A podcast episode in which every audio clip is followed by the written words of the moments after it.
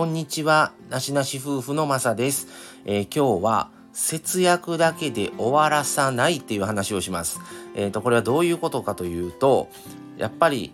このご時世、スーパーのものが、商品が全て高くなってる、給料が上がらないとかなので、節約はもうすでにしてるけども、これ以上どう節約せえっていうことが現実的にあると思うんですね。ただ、やっぱり将来のことを考えます。で、例えば仮に定年まで働きました。でもそっから先何年生きるか分かりません。1年かもしれない。10年かも、20年かも、それ以上かもしれない。っていうことを考えると、貯蓄をちょっとでも作っとかないと、とか、やっぱり将来年金もね、もうだんだん少なくなってきてますし、将来本当に年金があるんかどうかさえわからない。でも今、今の現現実的にすでに元気で一日でも働きましょうみたいなね、働き方改革とは裏腹に、なんかね、元気に働きましょうってなんか歌ってたり、じゃあ何のための年金なんみたいな、今まで何十年もかけてきてんのにみたいな話にもなったりもするんですけども、ただ、節約だけでで、本当にそれで満足なんですか？不不満が、不安が消えるんですかっていう話なんですよ。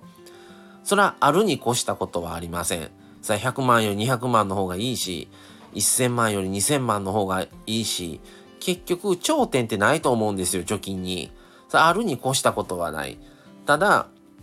節約のために月いくら貯金しないといけない。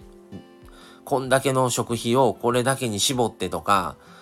まあもちろん節約は大事なんですけど、過剰になるとストレスになると思うんですね。だそれは精神衛生上良くないってなった時に、で、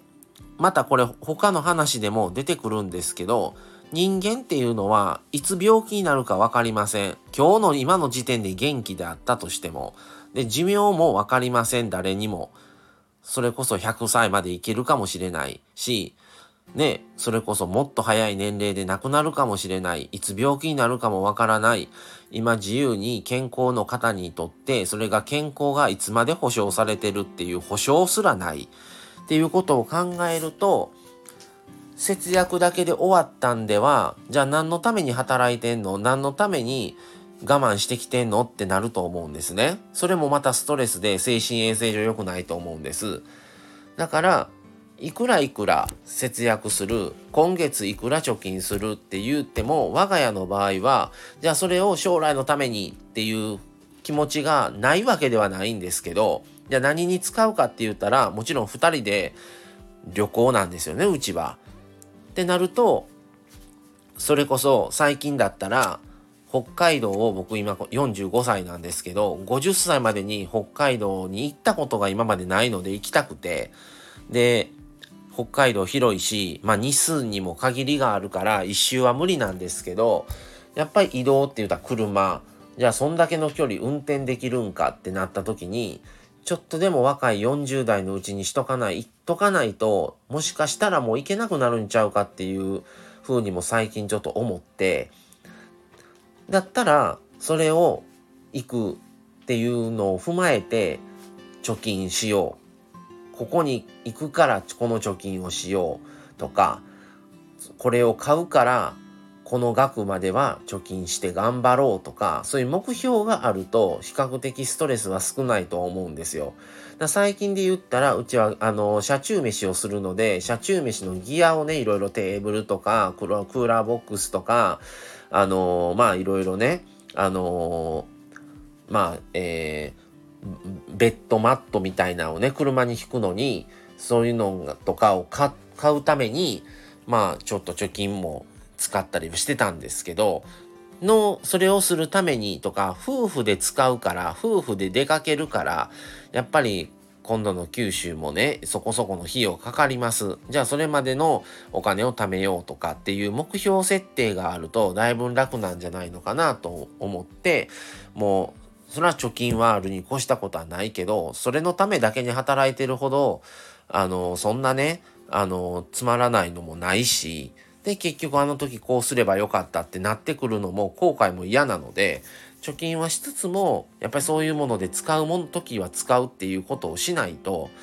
本当にいつまで夫婦というね2人で関係として入れるかどうかいつどっちが倒れるか分かりません。もう年齢関係ないしね今でも。ね若い方が病気になって亡くなってる方もやっぱりいますし本当に年齢も関係ないしどっちがいつどうなるか分からない。っ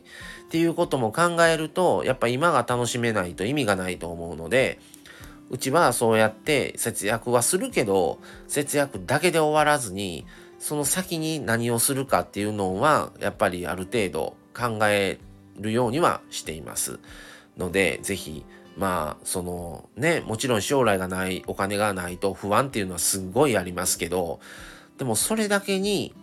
偏ってしまうのはどうなんかなって思ったりそのまた別でお金の話もしようと思いますけどあまりね振り回されちゃうとじゃあ今どうなってもいいのってなってしまうのでそれも違うなと思うと貯金はするけどやっぱり使う目的のものも考えるっていうことも必要なんじゃないのかなっていうふうにちょっと思ったのでそういう話をしてみました。はいということで、えー、今日の話は節約だけでは終わらさないということで、えー、もしよかったらちょっと参考にしていただけると嬉しいです。はい。それでは今日はこの辺で終わりたいと思います。また次回をお楽しみに。それでは失礼します。さようなら。